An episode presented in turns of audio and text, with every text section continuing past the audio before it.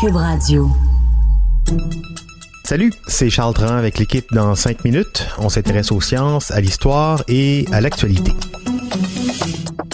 Aujourd'hui, on parle d'obésité et de dépendance. L'obésité, on l'entend souvent, c'est une des maladies graves et complexes qui va en augmentant, qui touche une personne sur quatre en Amérique du Nord et de plus en plus les jeunes. Une étude récente menée par euh, des chercheurs québécois s'est penchée sur le lien entre l'obésité et les dépendances aux drogues et à l'alcool. C'est-à-dire que les chercheurs se sont demandé si les traits de personnalité des personnes obèses étaient similaires à ceux qui sont dépendants ce qu'ils ont découvert les a surpris et vient d'être publié dans la revue scientifique Nature Human Behavior.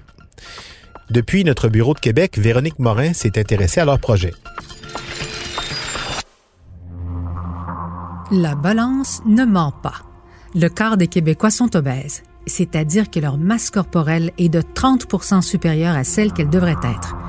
Or, l'obésité est une maladie complexe, grave, qui entraîne toutes sortes de complications médicales et qu'il faut prendre très au sérieux. Mais pourquoi et comment les gens deviennent-ils obèses?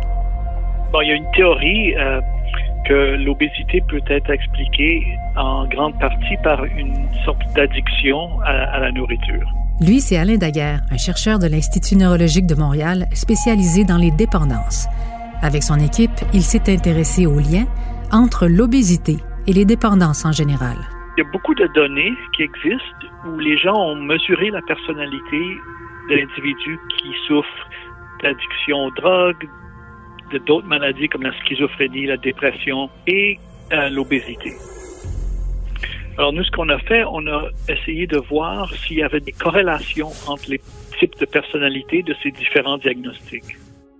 Pour découvrir s'il y avait bel et bien un lien entre la personnalité des personnes obèses et les personnes dépendantes, ils ont comparé un nombre impressionnant de sujets, des dizaines de milliers de sujets.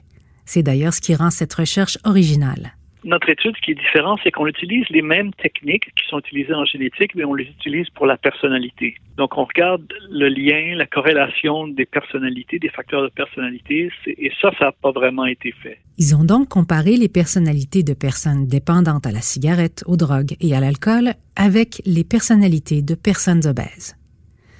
Et ce que Alain Daguerre et son équipe ont découvert les a surpris. Il y aurait pas tant de similitudes entre les personnalités obèses et les personnalités de gens dépendants. Quand on compare toutes les addictions, c'est-à-dire euh, la cigarette, l'alcool, euh, la cocaïne, l'héroïne euh, et le jeu, le jeu pathologique, si on compare toutes ces addictions, elles sont très semblables en termes de personnalité. C'est-à-dire qu'il y a des très fortes corrélations, une tendance à réagir au stress, euh, et le manque de contrôle, la perte, la perte de contrôle de soi. Ces trois facteurs semblent être importants pour la personnalité addictive et sont reliés à toutes les addictions. L'impulsivité, le neurotisme, c'est-à-dire la tendance persistante à l'expérience des émotions négatives, et la perte de contrôle de soi sont trois traits de caractère communs à toute forme de dépendance, sauf à l'obésité. Mais quand on regarde l'obésité, on voit que les gens qui ont l'obésité sont à part de ce groupe de personnalités. Il y a une faible relation, très faible, entre la personnalité chez les patients obèses et chez les gens qui ont l'addiction, mais c'est une faible corrélation. Elle est beaucoup plus faible que la relation entre les addictions, entre, entre elles-mêmes. Ce qui caractérise les personnes obèses serait davantage la perte de contrôle, le fait de ne pas être capable de planifier ou de suivre un plan, ce qui est différent de l'impulsivité chez les personnes dépendantes qui, elles, agissent pour ressentir des sensations fortes ou un thrill. Il faut comprendre que l'obésité, c'est un peu différent. Bien qu'on a trouvé qu'il y avait un faible, qu'il n'y avait pas un lien aussi fort qu'on pensait, il y a quand même un lien. Et on parle quand même de conditions où les, les gens ont des comportements maladaptifs. Et donc, je pense qu'il y, aura toujours un lien, c'est juste que c'est pas un lien aussi direct qu'on pensait. L'équipe du docteur Daguerre poursuit donc ses recherches pour essayer d'élucider les liens génétiques et comportementaux qui mènent à l'excès de poids et ainsi offrir de meilleures pistes de traitement et de prévention.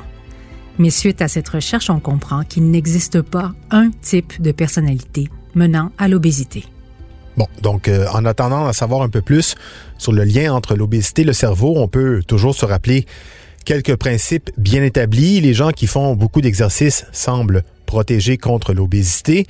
Éviter les nourritures malsaines comme les boissons gazeuses, les desserts, les beignes, c'est également une façon efficace de prévenir l'obésité chez les jeunes. Certains suggèrent de taxer davantage les nourritures malsaines comme on le fait dans d'autres pays. Ça a fonctionné avec les cigarettes en faisant diminuer leur consommation. Il n'y a aucune raison pour que ça fonctionne pas avec la malbouffe. Cette malbouffe qui est derrière l'augmentation fulgurante d'obésité depuis 50 ans. Merci beaucoup, Véronique Morin. C'était en cinq minutes.